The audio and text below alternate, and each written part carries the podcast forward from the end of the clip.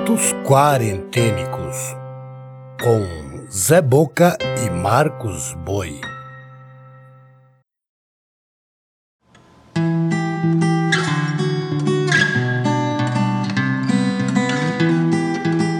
Olá, eu sou Zé Boca, contador de histórias.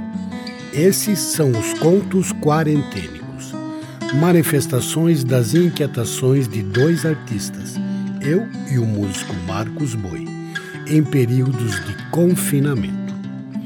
Apresentamos pequenos conjuntos litero-musicais, agrupados de dois em dois, com textos em verso e em prosa, narrados, sonorizados e editados. A curadoria e narração são do Zé Boca, e a trilha sonora e edição final ficam por conta de Marcos Boi.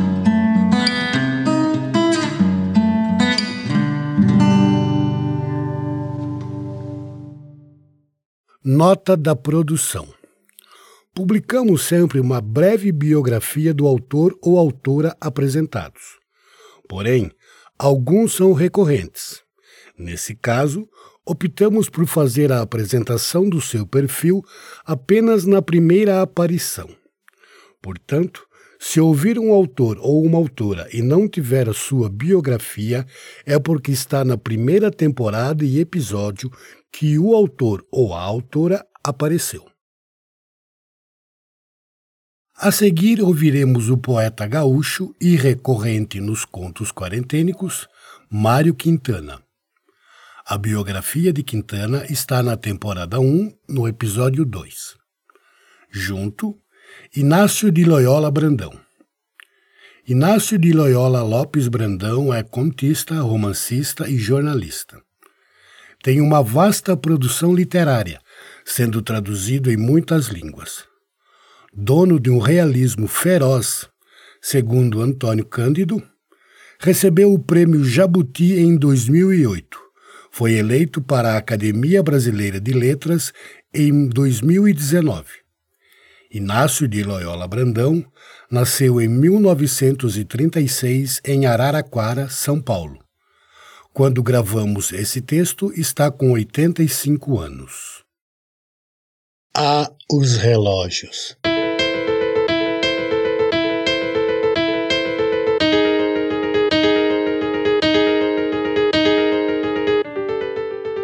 Amigos, não consultem os relógios quando um dia eu me for de vossas vidas, em seus fúteis problemas tão perdidas, que até parecem mais uns necrológios.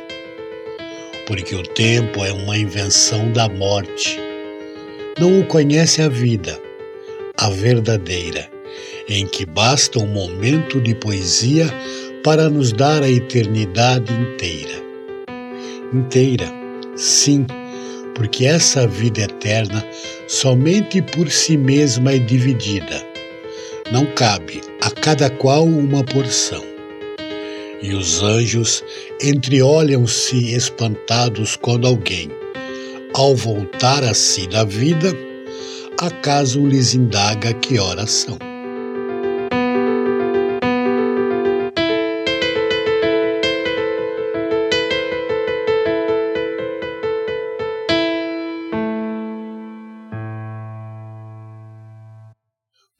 Quintana em Acordo Invisível, editora Espaço Tempo. Bebel que a cidade comeu. Fragmento.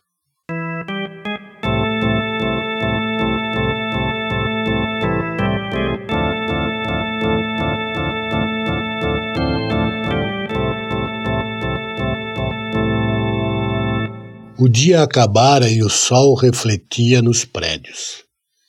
Ela desceu vertical, depois se inclinou.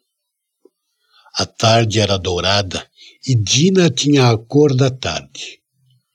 O dourado desapareceu quando ela entrou na sombra dos edifícios. O corpo se depositou na calçada, chapado na pedra fria. Bebel deixou a janela. Certa manhã, no Ibirapuera, vira o avião tentando furar o telhado em busca do céu.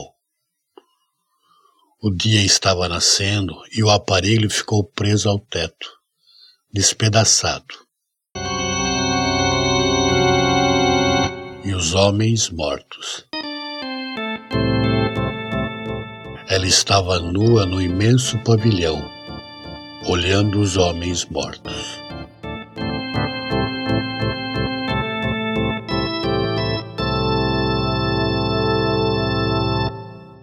Inácio de Loyola Brandão em Pega Ele Silêncio. Editora Símbolo. Na sequência teremos Ciro dos Anjos. Ciro Versiani dos Anjos, advogado, professor, jornalista, romancista, poeta, ensaísta e memorialista. Considerado o romancista mais sutil da geração de 1930 conviveu com grandes nomes da literatura brasileira, como Carlos Drummond de Andrade. Seus romances destacam-se pelo lirismo e delicadeza de traços. Ciro dos Anjos nasceu em 1906 em Montes Claros, Minas Gerais, e morreu na cidade do Rio de Janeiro em 1994. Junto, José Cândido de Carvalho escritor e jornalista. Como jornalista, trabalhou em importantes veículos como a revista O Cruzeiro. Foi diretor da Rádio Roquete Pinto e do Serviço de Radiodifusão do MEC, Ministério da Educação e Cultura. Em 1981, foi presidente da FUNARTE, Fundação Nacional de Arte.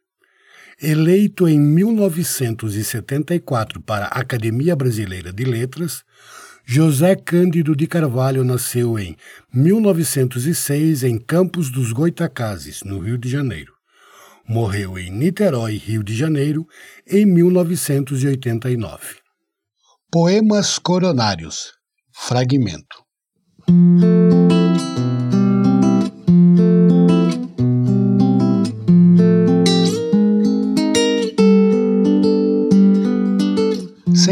nem metro.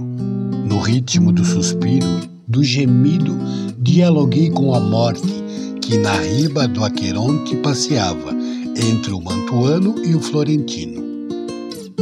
Não é caveira, esqueleto, nem traz ao ombro a foice larga. Mostrou-se bonita moça de compassivos olhos, castos gestos sorririam os divos ante a arenga. Na hora do aperto, pensariam, cada qual se arranja como pode. Se fiz verso ou prosa, importa pouco. Fui a raiz da aflição, descarneia.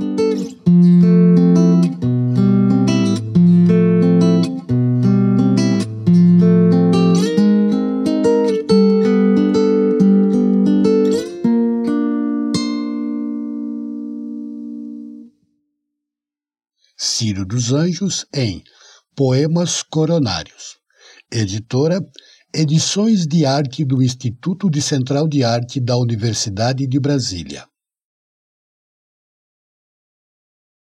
Fragmento Coronel Ponciano.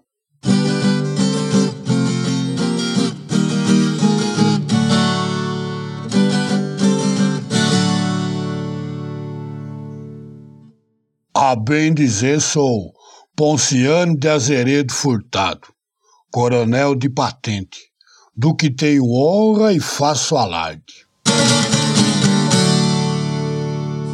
Herdei do meu avô Simeão terras de muitas medidas, gado do mais gordo, pasto do mais fino. Leio no corrente da vista, e até uns latins arranhei em tempos verdes de infância, com os padres mestres a dez tostões por mês. Digo, modéstia de lado, que já discuti e joguei no assoalho do foro mais de um doutor formado. Mas disso não faço glória, pois sou sujeito lavado de vaidade, mimoso no trato, de palavra educada. Trato as partes no macio, em jeito de moça. Se não recebo cortesia de igual porte, abro o peito. Seu filho de égua, quem pensa que é?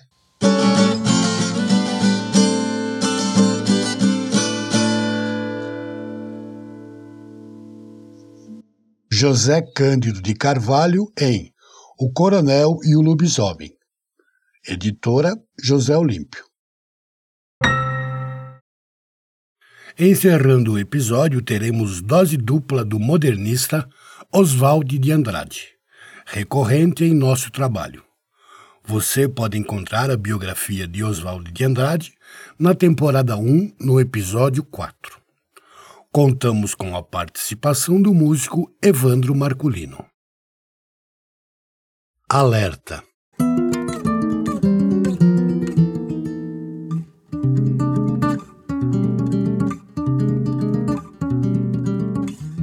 Lá vem o lança-chamas. Pega a garrafa de gasolina, atira.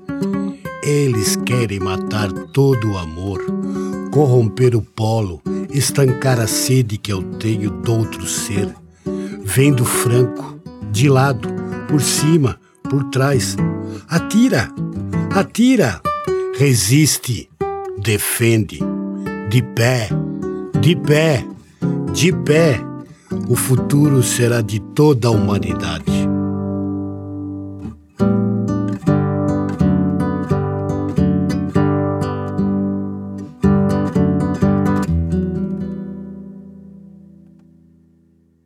Oswald de Andrade em Obras Completas, editora Civilização Brasileira. Fragmento Fala Final Hierofante.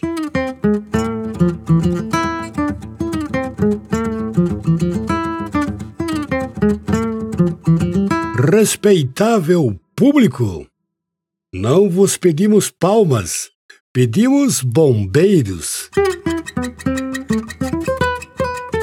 Se quiserdes salvar as vossas tradições e a vossa moral, ide chamar os bombeiros, ou, se preferirdes, a polícia. Somos como vós mesmos, um imenso cadáver gangrenado. Salvai nossas podridões e talvez vos salvareis da fogueira acesa do mundo.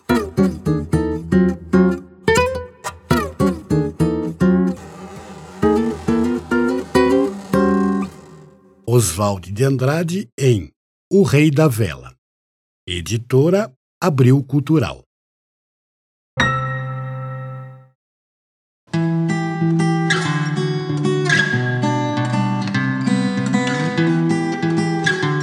Você acabou de ouvir Contos Quarentênicos.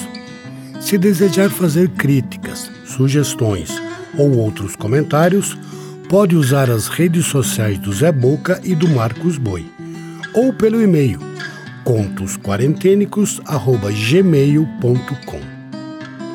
Também é possível colaborar com esse trabalho, doando qualquer quantia pelo Pix. A chave é o e-mail contosquarentenicos.com gmail.com. Outras formas de apoiar você encontra na descrição desse episódio. Até o próximo episódio.